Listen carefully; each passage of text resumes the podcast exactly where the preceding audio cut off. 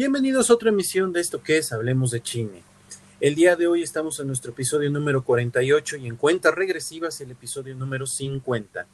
Está cayendo un diluvio en Cholula, así que si llegan a escuchar eh, un rayo, un grito, porque normalmente me asusto con los, con los rayos, no se espanten. Saludo a Dani, como todos los programas. ¿Cómo estás, Dani? Hola, muy bien, gracias. ¿Cómo están todos ustedes? Bien. Ah, no, ¿verdad? muy bien. Pues el día de hoy les tenemos un programa eh, donde vamos a hablarles de un director que en lo personal a mí no me gusta, pero para nada.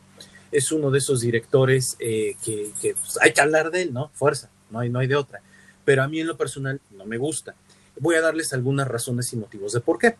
El director del que vamos a hablar el día de hoy es el legendario Tim Burton, y digo legendario porque al final de cuentas tiene una trayectoria bastante importante. Entonces, Dani, si no tuvieras mayor inconveniente, vamos a comenzar. Dale.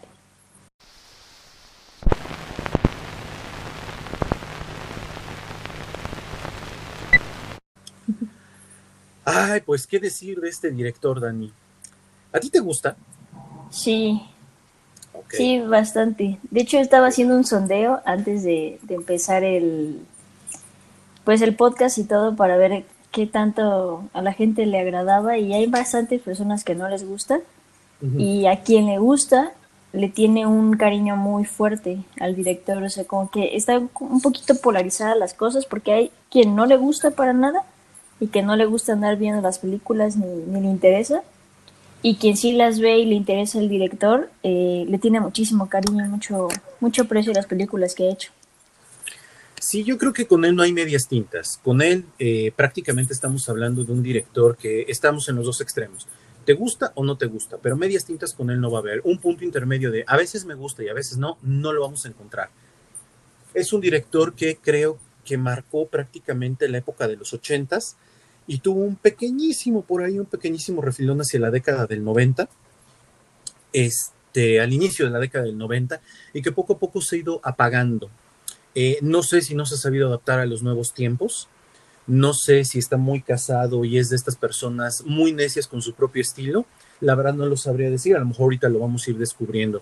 Yo la verdad en casa tengo a una fanática de él, eh, le gusta, le gusta mucho eh, lo que él hace, yo puedo ver las películas, sin embargo no, no me atrapa, no me atrapa. Entonces, ¿qué te parece si empezamos y hablamos de sus, de sus películas, sus largometrajes principalmente? Porque tiene varios, varios cortometrajes de antes del 85, que es prácticamente su etapa como, como un director novato. Y vamos a empezar con una de las películas que, eh, pues claramente para la gente de esta generación, no ha sido algo, eh, no creo, es más, ni siquiera creo que la conozcan, ni siquiera creo que sepan quién es Pee Wee Hartman. La película se llama La gran aventura de Pee Wee. ¿Tú habías oído hablar de ella? Sí, había escuchado porque soy, o sea, me gusta el director, pero nunca me he sentado a verla y, y el corto realmente no me, no me llama mucho. Ok. O sea, el tráiler, pues. esta, es una película ay Dios mío, no sé cómo describirla. Es una película, para empezar, del año 1985. El actor que interpreta a Pee Wee Harman es Paul Rubens. Em, Paul Rubens es un comediante americano que tenía un programa de televisión, si mal no recuerdo, em, vamos a ponerlo así, era como el Chabelo de los Estados Unidos. ¿Sale? No, por el, no por la cantidad de este tiempo que estuvo su programa al aire.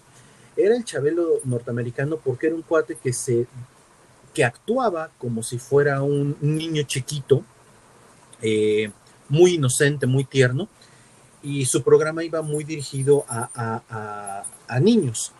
La cuestión es que de repente un día, digo así como dato, ¿no? Memorable del, del, actor, un día, mucho tiempo después de la película de la gran aventura de Pee Wee Hartman, Em, fue detenido en un cine eh, de Los Ángeles, en donde normalmente eh, la gente iba a ver pornografía, y lo detuvieron porque se estaba masturbando. O sea, puedes ir a ver porno, pero no te puedes masturbar. Entonces, lo detuvieron y se acabó prácticamente la carrera del actor, de este Paul Rubens. La película habla de eh, Pee-wee, que es el personaje que él interpreta, y literal va a sonar muy estúpido de mi parte, pero la gran aventura de cómo va sorteando ciertas cosas, no me acuerdo exactamente qué andaba buscando, creo que, creo que andaba buscando un objeto, si mal no recuerdo, una visión así, y entonces lo vamos viendo en una serie de, de situaciones que caen eh, en lo, ¿cómo se dice? En el, en el sinsentido de la vida real, pero que le pueden pasar a alguien que es puro de corazón y con un alma de niño. Okay. La película es surrealista en toda la extensión de la palabra, pero es una película, eh, no voy a decir de culto, pero es una película con la que empezamos a ver el estilo de Tim Burton. Eh, tonalidades, eh, ¿cómo se dicen? Este, neón y claroscuros, que es lo que más domina él prácticamente. Entonces, bueno, para quien no haya visto la película, eh, no creo que la vayan a encontrar tan fácilmente. debe ser de Warner, la película debe ser de Warner, pero no creo que la vayan a encontrar tan fácilmente y no es una película como tan uh, tan llamativa, ¿ok? Pero es, digámoslo así, eh, entiendo yo, su ópera prima, ¿sale? Ok. Sí, digo, perdón si, si monopolicé ahorita el micrófono, pero sí, la verdad es que si no la, si no la han visto, o sea, yo ni siquiera se la recomendaría. O sea, nada más igual y por el morbo de ver quién era este actor, nada más, pero más allá de eso, nada que ver. Entonces, dicho lo cual, pasemos a su siguiente película. Muy bien. La siguiente película me parece que es Beetlejuice, el superfantasma, ¿no? De 1988. sí, porque antes fue solamente como series de televisión y todo. Ajá. Que estuvo dirigiendo. Es Beetlejuice. Uy, uy. Esta es una película, creo yo, de culto. O sea, y me refiero de culto a que, a que te guste o no te guste, hay que ver Beetlejuice. ¿Ok? Eh, un, dato súper curioso de la película.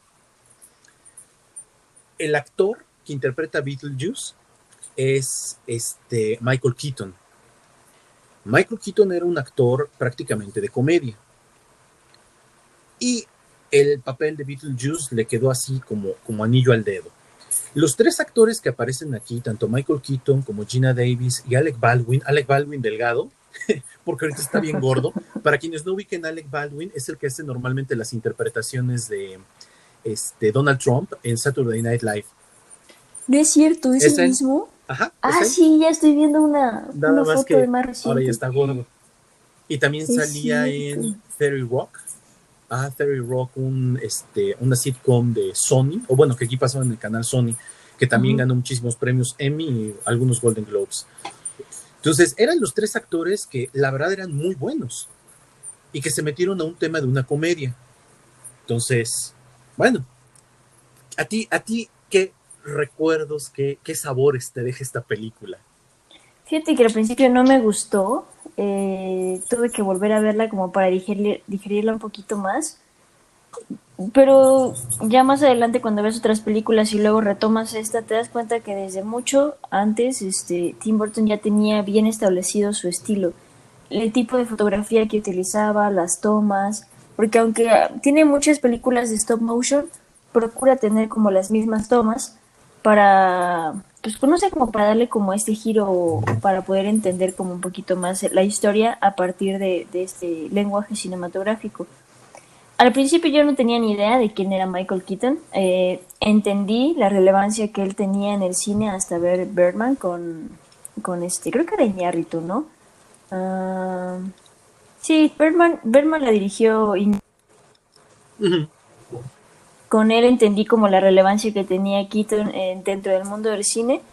Y ya después que, la vi otra vez Beetlejuice, eh, previamente ya había, este, había visto otras de, Tim Burton, entendí muy bien cuál era su estilo y qué tipo de historias empezaba a contar ya desde esos momentos. A pesar de que muchas son tomadas o se inspiraban otras cosas, él siempre procuraba que sus personajes fueran este tipo de solitarios, extraños, no sé, como personajes muy raros. Sí, una, una de las cuestiones que tiene eh, Tim Burton, y en esta película se ve, lo mencionabas al inicio de tu comentario, es el trabajo con el stop motion. Es algo que creo yo que él disfruta, si no, no lo haría tanto. Em, la película tiene, pues yo creo que un 20-25% aproximadamente de trabajo de stop motion, con las criaturas que se crean para este universo de Beetlejuice y que la verdad está bastante este, interesante. Es un director que gusta mucho de los efectos especiales y sobre todo que creo yo es uno de los directores que más cuida cada uno de estos detalles. No es como que lo deje al, al ahí se va, no, bueno, aquí está el efecto especial y a ching su madre, ya quedó. No, o sea, la verdad es que lo trabaja, lo trabaja muy bien, o por lo menos el equipo con el que normalmente se, se rodea, lo hace muy, muy bien. Eh, lo que decías también con respecto a la importancia de Michael Keaton en el cine, pues en realidad no es tanto, creo yo, eh, que Michael Keaton sea un, eh, un baluarte de Hollywood, pero era un, era un actor que se retiró por, por un largo periodo de tiempo después de probar las mieles de la fama. Entonces, cuando regresa, sobre todo en esta película que es emblemática de Birdman, de González Iñárritu, pues para muchos de nosotros fue, ah, mira, regresó Batman, que ahorita vamos a esa parte. Y entonces fue así como de, ah, pero más por el papel de Batman, realmente, que por otros papeles. Hay otra película de la que habíamos hablado en algún momento de Spotlight, ¿te acuerdas? Sí, claro. Donde aparece precisamente él. Realmente el personaje que él interpreta, eh, pues sí, tiene cierta relevancia y nos demuestra que puede hacer un papel serio, pero yo siento que no es el gran actor que nos han dicho. No, yo siento que no es el gran actor, pero siento que sí ha sido parte, por lo menos, de proyectos interesantes dentro del cine. Y es como de esos directores que, digo, de esos actores que de repente ves como las películas del pasado y estuvo un tiempo, pues no muy sonado, pero sí interpretando ciertos papeles como de renombre, como este Bill Juice y luego la otra película, otras dos películas que hizo con, con Tim Burton.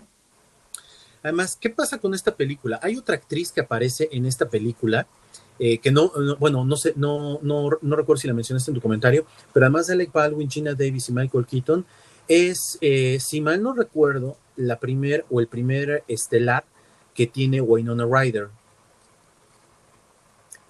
Para quienes no ubiquen, a Winona Ryder es la mamá de uno de los chicos de la serie de Stranger Things. Entonces, este, digo, es, es muy interesante. Eh, la gente de mi generación le tocó verla crecer prácticamente en, películas y de repente eh, tenía, ella tenía una carrera prácticamente acabada por su tema de, este, bien ventaneando yo, este, por su tema de cleptomanía, porque era, la mujer era cleptómana y varias veces fue agarrada en, en malls robándose cosas como si lo necesitara. ¿Realmente? Bueno, pero la... ¿Es real? Sí, Sí, hay videos, hay videos. pero pues, tú sabes que los cleptómanos es, eh, pues, es una condición, es una enfermedad. Sí, sí, sí. Entonces, bueno, eh, cuando, la vuelvo a ver en Stranger Things dije, ese tipo de papeles eh, de mujer como darquetona, como, como en la oscuridad, son los papeles que más, en los que más se pudo afianzar. ella aparece en la película 3 de Alien o la 4 de Alien, no me acuerdo, en la 3 de Alien y no tiene un peso realmente eh, eh, fuerte. Pero aquí en Beetlejuice, que ella está súper jovencita, eh, en realidad tiene un papel bastante interesante y bastante encantador. Esta niña curiosa que descubre el mundo de los muertos. Sí, de hecho es como de su tercer este proyecto dentro de, del mundo del cine, que fue en el 88 Beetlejuice. Previamente había hecho dos películas, pero pues como que estaba, estaba iniciando apenas. No, ya sé cuál era, ya sé qué película no era irrelevante de esas, seguramente te apareció Lucas. Eh, no. ¿O Lucas es después? Creo que Lucas es después. De Steven Spielberg. O bueno, no me acuerdo si Steven Spielberg es productor. Ah, eh, pero ella sí sale como actriz ahí. Sí, de hecho tiene uno de los cuatro papeles, este, eh, de los cuatro protagónicos. Mm, no me parece, pero sí les puedo recomendar una que es buenísima, que te pone en duda sobre también la, la capacidad eh, actoral que tiene la ex, esposa de, de, Brad Pitt, ¿cómo se llama? Angelina Jolie. Se llama Ah, ya sé. Este, Inocencia, interrumpida. Ahí es protagonista Winona Ryder y no manches, qué peliculón. Ese es más de los 90, si mal no recuerdo. Y es, creo que la primera película protagónica de, de Angelina Jolie.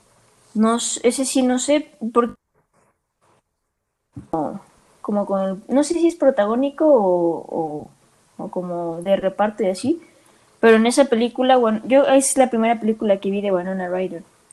Sí, esa, esa película es buena, no confundir con Vírgenes Suicidas, porque mucha gente se confunde, esas dos películas como que eh, por el título, no sé, hay gente que dice, ah, sí, ya sé cuál, y te describen la de Kirsten Dunst, que es la de Vírgenes Suicidas, de la cual ya hablamos en otro programa de Hablemos de Chine, este, pero no, esta es otra. Después eh, platicaré un poquito del tema este de la película de Lucas, porque está muy, muy, muy en, eh, en, boga por el tema de la pederastia, que te acuerdas que en otro programa de Hablemos de China ya hemos hablado de esto. Sí.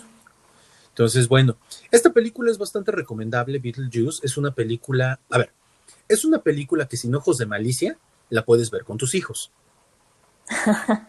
Con ojos maliciosos y mente eh, perturbada como la mía, güey, no es para niños. No, yo no creo, o sea, tiene, tiene una clasificación A, pero definitivamente ya no la siento como para niños, como para todo público, no, a lo mejor como para preadolescentes o algo así, pues sí. Sí, la verdad es que la película vale mucho la pena. La actuación de Michael Keaton es buena. Creo que los cuatro personajes tienen una muy buena química. Y también otra actriz que sale aquí en esta película es este, la mamá de Kevin de Home Alone. Ahorita les digo cómo se llama la actriz. Eh, Catherine O'Hara. Catherine O'Hara, que es la mamá precisamente de, bueno, interpreta a la mamá de Winona Ryder y que es la mamá que todos recordamos de las películas de este, Mi Pobre Angelito. Ella. Y el otro actor que ya dejó de aparecer porque creo que ya murió es Jeffrey Jones. Jeffrey Jones que durante los ochentas, no, no muerto, no muerto. Durante los ochentas y los noventas salía en prácticamente todas las películas que te puedas imaginar, él salía. De hecho, eh, cuando hablamos en el programa de Hablemos de Chine de este, ay, ¿cómo se llama el director de el Breakfast Club? Ah, este, no me acuerdo este, pero un director no era guionista. Bueno, él sale en experto en diversiones, él sale también en varias de esas películas de este hombre, de este director. De la verdad John Hughes. De John Hughes, John Hughes, exactamente. Sí, la verdad está bastante recomendable. Es una película, creo yo, palomera, pero es una película de culto del, del director. Nos muestra, nos muestra este mundo de la muerte, como lo interpreta y la relación que él siempre ha entendido de la vida y la muerte, que ese es un tema muy recurrente en él. Muy bien, a ver, vamos a ver. Oye, por tu casa sí se está cayendo el cielo, ¿eh? Más o menos. No, ya paró de llover. ¿Sí? ¿Sí? Entonces, entonces pensé, pensé que era eso, entonces quién sabe. Ah, tal vez es mi compu que está a punto de explotar. A ver, vamos a ver. ¿Cuál es la siguiente película? Batman. Uf. Batman. Uy, Batman. vamos a ver. Batman es del año 1989. Y bueno, pues, ¿qué podemos decir de esta, de esta película? Ah, yo creo que esta es la película que pone el tema de los superhéroes como tal en la mira de Hollywood. Eh, todo el mundo habla de, Superman, de Christopher Reeve, estas eh, cuatro películas, que en realidad la primera película es la, buena de Superman, pero como que no, no puso en la mira el, el, mundo de los cómics. Hay un antes y un después de Batman, esta es la realidad. Hay un antes y un después de Batman, y algo que, algo que creo yo es muy rescatable de, Tim Burton es que le quedó como anillo al dedo. Un director que, su especialidad es el manejo del claroscuro, el, dominio de, el dominio de lo gótico. Y un director que además entendió muy bien a Batman, creo que fue una muy buena combinación. Y fíjate que al principio, um, ya cuando se había lanzado la película y todo, no estaba muy convencido el estudio del trabajo que había hecho, sin embargo, recaudó muchísimo en taquilla y eso ayudó a que se hiciera el siguiente proyecto. Pero tampoco tuvo mucha libertad Tim Burton en, lo creativo. Puso su sello, pero no tuvo tanta, tanta libertad creativa para poder hacer lo que él realmente quería. Y aún así, pues, le fue bien. Además, hay que, hay que contextualizar un poquito. O sea, más allá de la película, la película es un detonante para algo que se le, dominó, se le denominó en el 89, el 90 y el 91 la Batmanmanía o la Batimanía. Todo, todo sin excepción, yo lo recuerdo muy bien, aunque no vivíamos en Estados Unidos, yo vivía aquí en México, todo era Batman, sin excepción, todo era Batman. Eh, Pepsi era la patrocinadora, era Batman. Este, McDonald's era Batman. Todo, sin excepción, era Batman. Había juguetes de todo tipo de Batman, el Batimóvil, la Batiseñal, el Joker. Este, de hecho, los juguetes de esa época eh, de Batman eran, eh, bueno, en la actualidad son hipercoleccionables y más si están en la caja. hay otro dato. Este Batman oscuro de 1989 no podría haberse gestado eh, sin el cómic emblemático de eh, The Dark Knight Returns de Frank Miller. Sin ese cómic, esta película de Batman ni siquiera hubiera tenido cabida. ¿Por qué? Porque ese cómic marcó un antes y un después y nos enseñó que los cómics no solamente son para niños, los cómics también son para lectores más maduros. Es uno de los primeros, eh, sí, uno de los primeros cómics maduros y que de ahí en adelante las historias de Batman se empiezan a convertir en historias más, este, más oscuras y lo empiezan a convertir en un superhéroe de adultos. Ahora, ¿qué tiene esta película de, interesante? Primero, uno de los más grandes actores que hemos visto en la historia del cine, el legendario y ya retirado Jack Nicholson. O sea, yo creo que es uno de los actores que en verdad nació para interpretar a Joker. ¿Crees tanto así? sí. Sí, a mí me gusta mucho la interpretación de Heath Ledger. Se me hace, se me hace buena.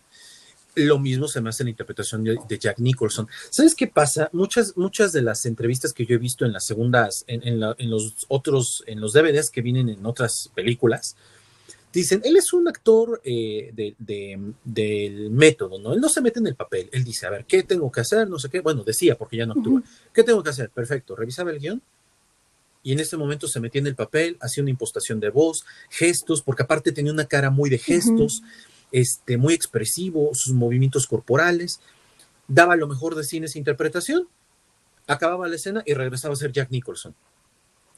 Entonces, a diferencia de Heath Ledger, que Heath Ledger se metió en el papel. Muy cañón. Y, creo que ambos dan una muy buena interpretación de él. Sí, eso sí. Yo creo que, por ejemplo, estas películas, para quienes son fan de, Batman y todo, son un must. O sea, tienes que ver estas películas sí o sí. Porque como dice, siento que Tim Burton agarró este, eh, entendió bien al Batman solitario, eh, gótico, a lo mejor un poco depresivo, que normalmente no estábamos viendo o que realmente no estábamos como muy empatizados con. Y con todo lo que él hizo, desde la fotografía, la personificación de todos los personajes, o sea, los trajes y todo, creo que demostró una historia bastante interesante de, de un Batman que no, no se había visto como pues tan bien interpretado. Acá una de las críticas que se recibió, eso yo no lo supe en el momento, yo estaba en 1989, tenía siete años, se imagínate. Estaba yo por cumplir siete años, de hecho, porque la película se estrenó el 12 de octubre en México. imagínate qué tan pequeñuelo estaba yo. Eh, ¿qué, fue, qué, fue una de las grandes críticas que uno, conforme va pasando el tiempo, se entera? La primera gran crítica, Tim Burton elige a este Michael Keaton para interpretar a Batman. Y la primera gran crítica fue esa. ¿Por qué? Porque como te decía yo hace un ratito, Michael Keaton es un actor de comedia. ¿Cómo vas a llevar a un actor de comedia a interpretar a Batman?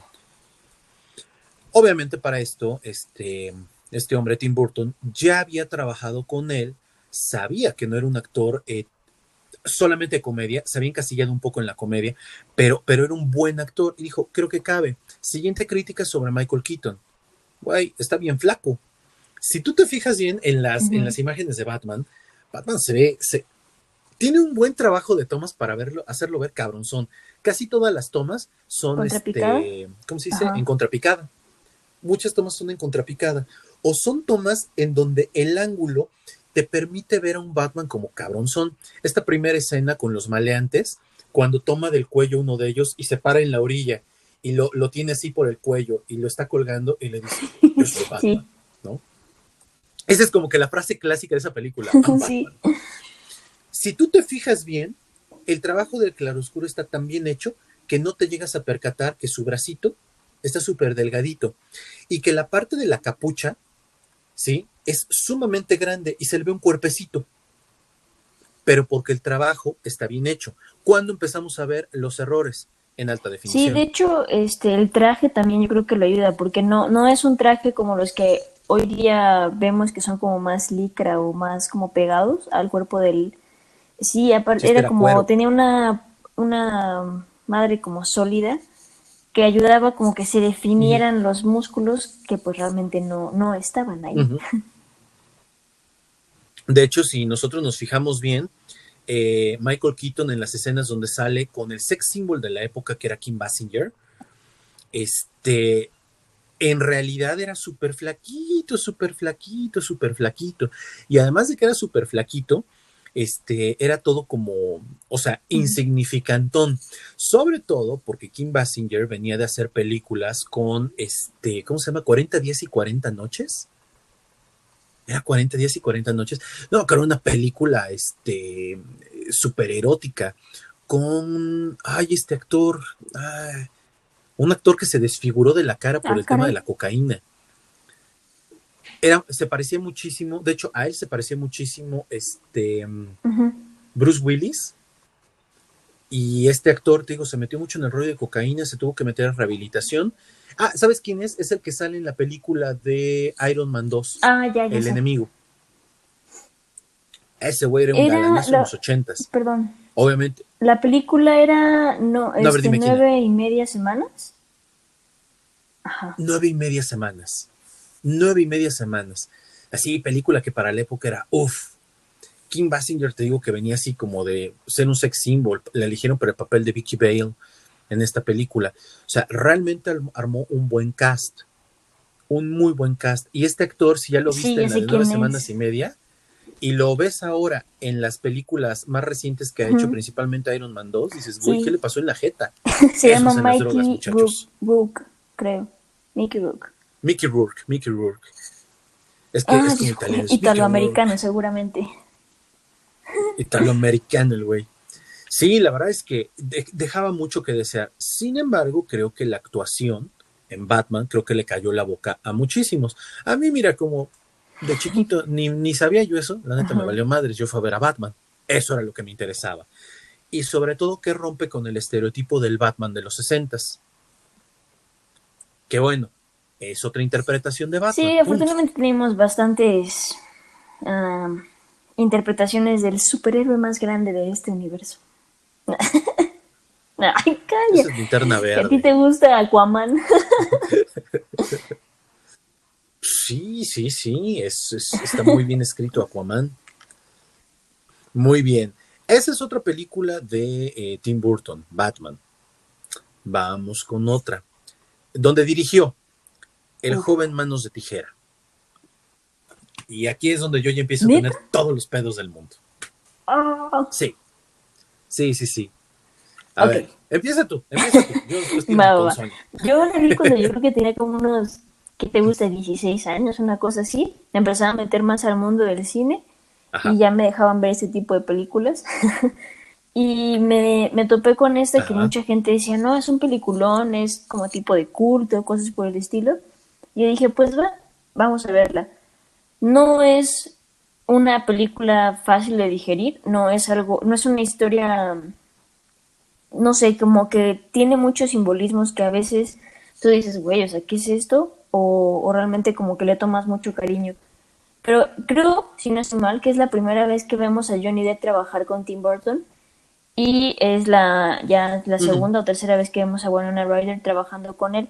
Yo siento que ellos dos en esta película hicieron un buen match, como que sí hubo bastante química.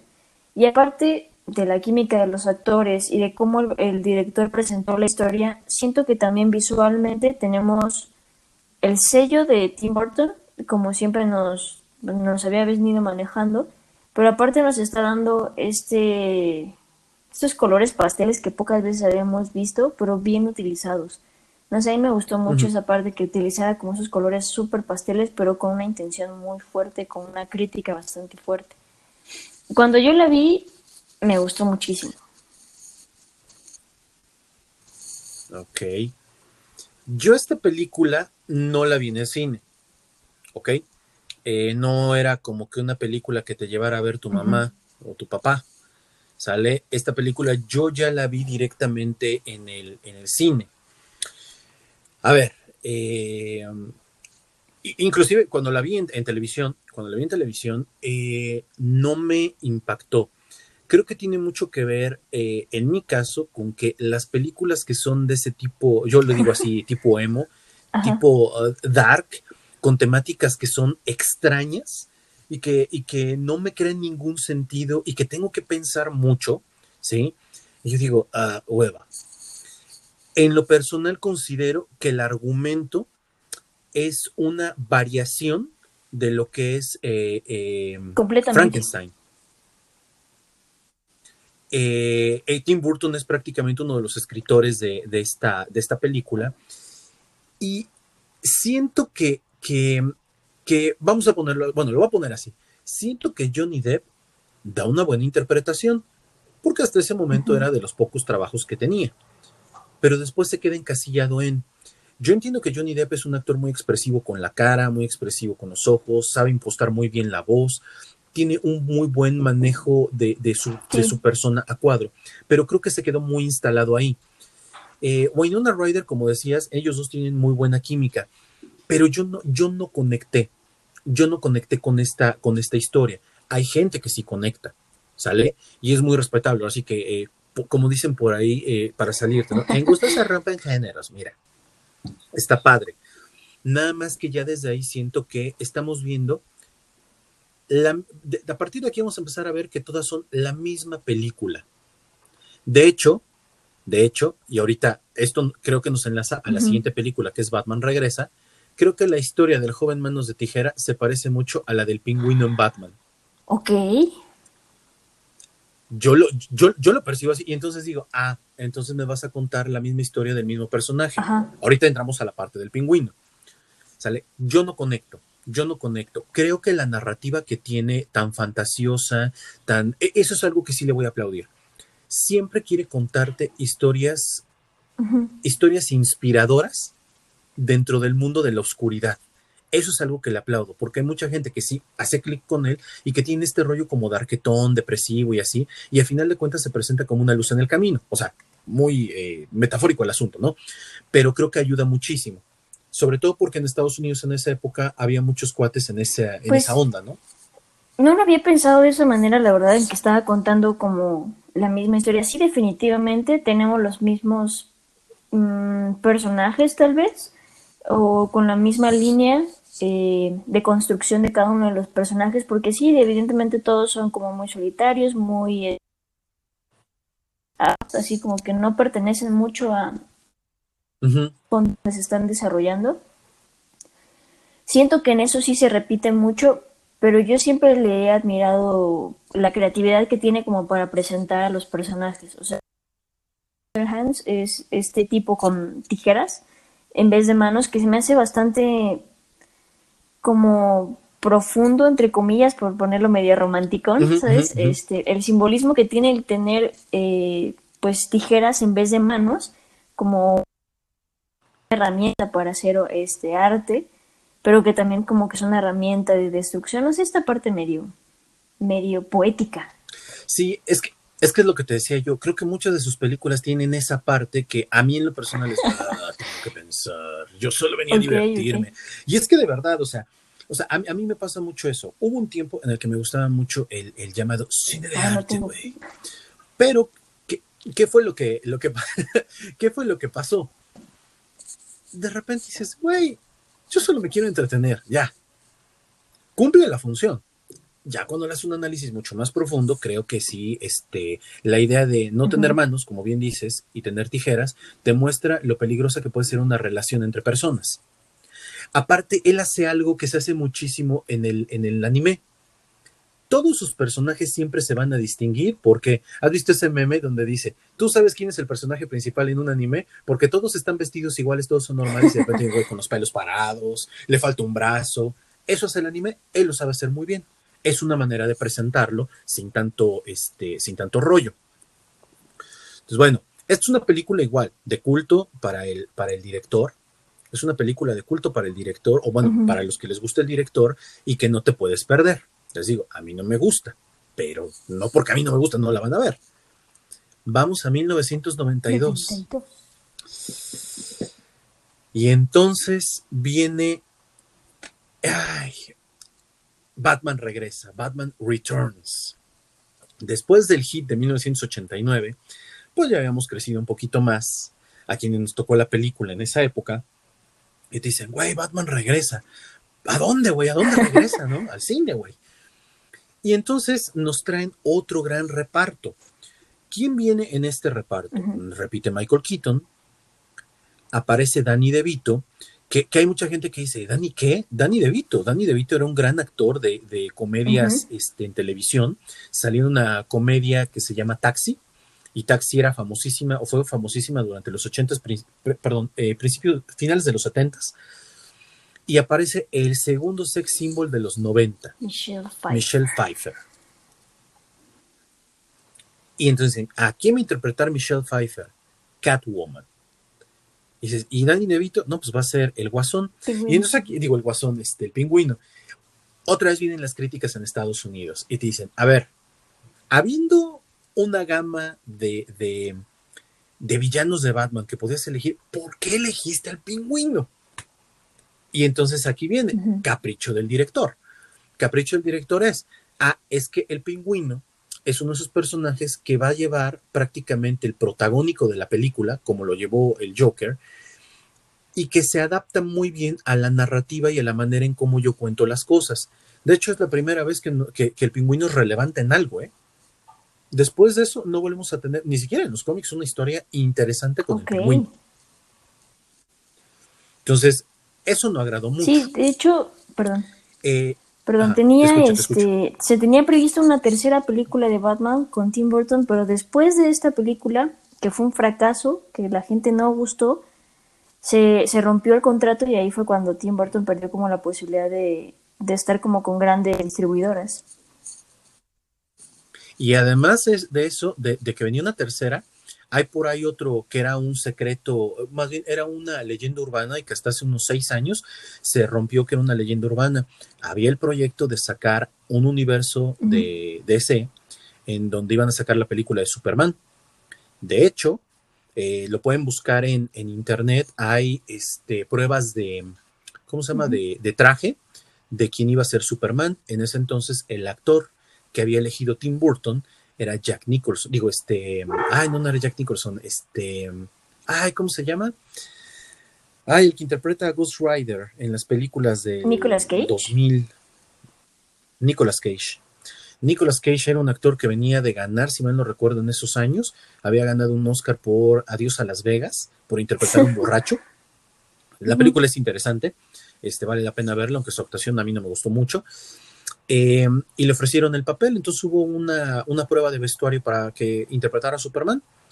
Ahí está el video, lo pueden encontrar en, internet y la idea es que en algún momento el Batman de Keaton se juntara con el Superman de, Nicolas Cage, pero pues empezó a tener problemas con el estudio porque eh, esta película de Batman regresa, el estudio decía que no era para niños. Y es que si te pones a ver el tema del circo, el tema del circo es otro de los temas más recurrentes en el mundo de, este hombre, de, Tim Burton. Lo vamos a ver después en el Gran Pez. Este, luego la parte de Gatúbela, en donde tú ves a Gatúbela vestida con látex, y que eso obviamente es otra época, tiene alusiones al bondage. Este, y pues el bondage no era bien percibido en esa época. Oh, Lo que te guste ya. ya, ya. Sí, date, ¿no? Y pues que en esta película eh, lucen más los gadgets de Batman, el batimóvil, el no sé qué, el no sé cuánto, que realmente la figura de Batman. De hecho, Batman pasa a ser una figura que pues, llega a aparecer en la película y párale de contar. Entonces no fue muy bien recibida la película. Y pues bueno, eso no quiere decir que es una mala película. Yo creo que no es de las mejores que tiene él, la verdad. Eh, bajó muy, bueno, no bajó, pero como dices, a lo mejor la temática que estaba utilizando en ese momento y poner al pingüino como un como un protagonista, pues, pues no. Sí, o sea, creo que le faltó un buen antagonista. Y entonces aquí empezamos a ver que la fórmula para hacer una película de superhéroes es que debe de tener un antagonista de peso. O que quien vaya a interpretar al antagonista eh, tenga tengan los tamaños suficientes para. Creo que el pingüino de Danny DeVito es bueno, pero hasta ahí nada más. No le llega al, al Joker de Jack Nicholson. Y esta es una película que te deja algunos cabos sueltos. Te deja algunos cabos sueltos porque había el proyecto de sacar un Batman 3. De hecho, de hecho, ahorita hay un, eh, un boom entre la gente que le gustan mucho los cómics, que están pidiendo a gritos que ahora que Michael Keaton regresó a, hacer cine y está como que más de moda, está apareciendo más, este, haga una versión de este Batman The Dark Knight Returns porque todo el mundo dice que le quedaría la perfección, no sé qué, no sé cuánto. En realidad yo no creo que este Michael Keaton esté muy interesado en hacer eso. Él ya está más allá del bien y del mal. Él lo que está buscando creo que en su carrera es eh, ganar algo más de renombre y de prestigio, un premio, poder hacer proyectos eh, diferentes. Entonces no, no creo que esté muy interesado. Yo, no creo que, yo creo que está muy complicado ahorita con la con la vara muy alta que han puesto, sobre todo Christopher Nolan de Batman.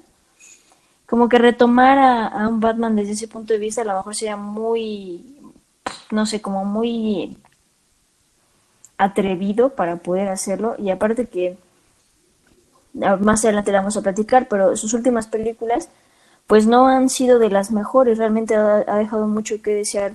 A lo mejor estaba buscando algo más o, ya, como tú dices al principio del podcast, ya como que está quedando un poquito fuera de, lo que ha venido evolucionando el cine. Ok. Sí, no, la verdad es que creo yo, es más, creo, creo que ahora Michael Keaton está más mamado que en la época que hizo Batman. Muy bien, entonces ya hablamos de Batman Regresa. Vamos a la siguiente película, Ed Wood. Yo la verdad, para serles muy honesto, no recuerdo esta película. Es una película en blanco y negro, si me lo recuerdo todo, es una película larga de dos horas con siete minutos, este, donde nuevamente eh, aparece su actor fetiche, que es Johnny Depp. Eh, sale este, Sara Jessica Parker, como no le Escuche Marta. Ah, sí, ¿verdad? ¿Quién más sale? Martin Landau. Martin Landau, que también es otro de los, de los actores que le, que le interesa muchísimo. Esta película no es la del. Ay, ¿cómo se llama? La de. Donde está haciendo una recreación de la película de. Ah, caray. Eh, la verdad es que nunca la he visto, pero ahorita que estoy viendo el cast, está, está barbarísimo. Sale Bill Murray. Sale Jeffrey James, de Jeffrey Jones otra vez. O sea, tiene, tiene buenos actores en, dentro de la película.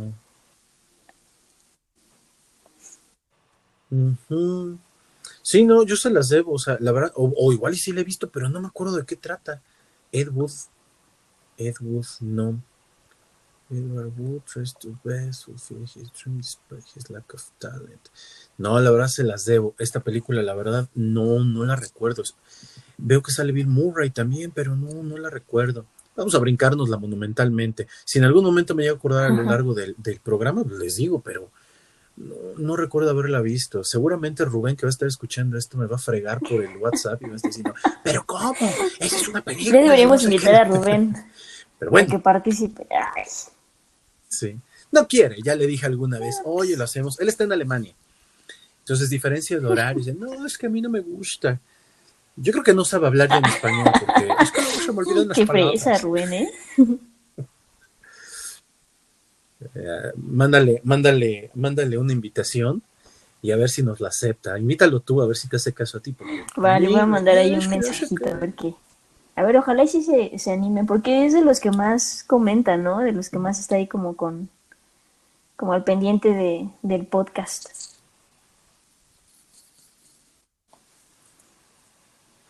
Muy bien.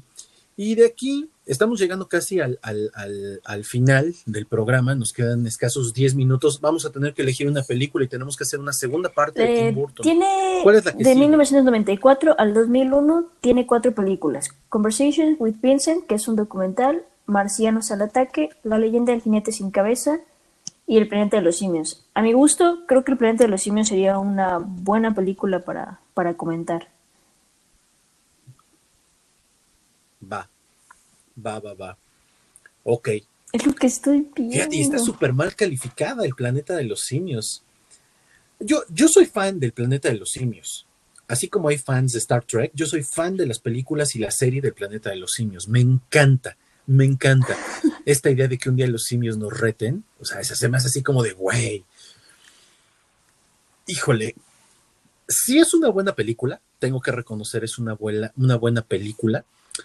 Sin embargo, una de las críticas es que eh, para los fans no se apega a lo que habíamos venido viendo tanto en las películas como en la película original, este, o como las cosas que vimos en la serie. Esta película trata de crear su propio universo. Eh, tenemos a Mark Wahlberg. A mí Mark Wahlberg no se me hace un buen actor, pero bueno, lo eligieron. Elena Bonham Carter, Tim Roth, que la verdad a mí sí me gusta eh, en la interpretación que hace del, del simio este loco que trata de, de tomar control, pero, pero pues no cayó, la verdad es que no cayó en la, en la, en el gusto de los fanáticos. A mi mamá y a mí sí nos gustaba, de hecho mi mamá compró la película y ahí la teníamos en VHS. A mí se me hace una buena película, pero bueno, sí, eh, a, la como gente que no, tiene muy buena crítica. Este, a lo mejor parte de ese punto que tú dices, que trata de crear su propio universo, cuando realmente las ante, bueno, como le hemos estado viniendo este, viendo en, las otras películas, procura llevar una continuidad o tener alguna referencia a las anteriores películas. En esta me parece que es la primera vez que Elena Boham Carter trabaja con él. Es pues se va a convertir también en una de sus de sus top en la lista para actrices. E, ella y Johnny Depp son, son los principales y ya después Elena Boham Carter este pues se casa con él, ¿no? Como como dato curioso de espectáculo. Como dato de, espectáculo, exacto. Aparte, les voy a decir algo. Eh, una de las cosas que a mí me gustó mucho de la película, de esta versión, es que trata de respetar un poquito una de las. Em, una, de las partes más importantes de del libro, porque esto es una adaptación de un libro eh, francés, si mal no recuerdo. En el libro se maneja una cuestión del el viaje mm, espacio-temporal. Aquí también. Y de hecho a mí me gusta que tratan de jugar mucho con eso, en cómo llegaron a un punto y cómo van a tratar de regresar a otro punto en algún momento determinado de la historia. Eso me agradó. A mí me gustan mucho las historias que manejan eso. Pero volvemos a lo mismo. Esto no le gustó a la, a la gente. Sintieron que como que... mucha gente la crítica era, intentaron hacer un Mad Max, pero con simios. Y yo digo, bueno, era una interpretación diferente ¿Qué, de. ¿Qué te pareció los, eh, la caracterización? Bien, bien, bien, porque no estaba, no era Cats. Yo también. y miren que yo estaba esperando Cats porque pues el musical me gusta, pero pues no. No, la verdad es que estaban bien hechos. Obviamente, y comparativamente con las películas de los 60s y 70s, y la serie, pues está mil veces mejor hecho. Sin embargo, otra vez, la gente no se lo creyó mucho vuelvo a lo mismo, ¿no? Este, no sé qué esperaban, la neta no sé qué esperaban. Para la tecnología de la época y los efectos están muy bien hechos, pero bueno, no, no cayó. Entonces, bueno, esta es otra de las películas de Tim Burton que, eh, bueno, en este caso a mí sí me gustó, sí la disfruté y está muy mal calificada. ¿Quién nos entiende? Entonces, eh, tenemos otras películas que es Marcianos al ataque, La leyenda del jinete sin cabeza, pero las retomaremos en el siguiente episodio donde vamos a platicar un poquito más de, de, Tim Burton. No va a ser el que sigue, ni el que le siga ese, lo haremos un poquito más adelante porque tenemos otros programas preparados para ustedes. Entonces, Dani, si no tienes algo más este, que agregar, bueno, solo déle chance a Tim Burton, si puede, si quiere, aunque sea una. sí, les digo, que no le gusta a Dani o que no me gusta a mí uno de los directores de las películas, no quiere decir que no la tengan que ver. Eso sería lo peor que les podríamos decir. Al contrario, denle chance. Y varias de estas películas las pueden encontrar ya sea en, Apple, porque ahorita les digo que hay varias promociones. Eh, también las, bueno, las pueden comprar digitales, las pueden checar en alguna de las plataformas, este, ya sea en HBO, este, en Prime. Creo que en Prime están la de, las dos de este, Batman. Ajá, están las dos de Batman. Este, en HBO también están las dos de Batman. El joven Mandos de Tijera no he checado si está en HBO, pero voy a verificar. Beetlejuice está en Netflix. No, está en Prime, porque apenas la vi. Está en Prime. Y también está en HBO. El planeta de los simios creo que no está en ninguna de estas, ¿eh? entonces estas sí se las deberíamos un poquito. Pero bueno, vale la pena que se den, aproxímense otro tipo de cine del que hemos estado hablando y conozcan un director muy del estilo de Tarantino que se casa con su idea y casi siempre hace lo mismo, nada más que desde un punto de vista que yo no cuadro. Entonces, Dani, nos despedimos de esta emisión de Hablemos de Chile, emisión número 48 de nuestra tercera temporada vamos rumbo a la número 50. Les tenemos por ahí algunas sorpresas. Seguramente vamos a hacer por ahí un en vivo donde vamos a estar regalando algunas cosillas. Así que corran la voz porque vamos a regalar películas. ¿Sale? Muy bien, Dani, me despido y nos estamos viendo para otra emisión de esto que es Hablemos de China. Nos vemos.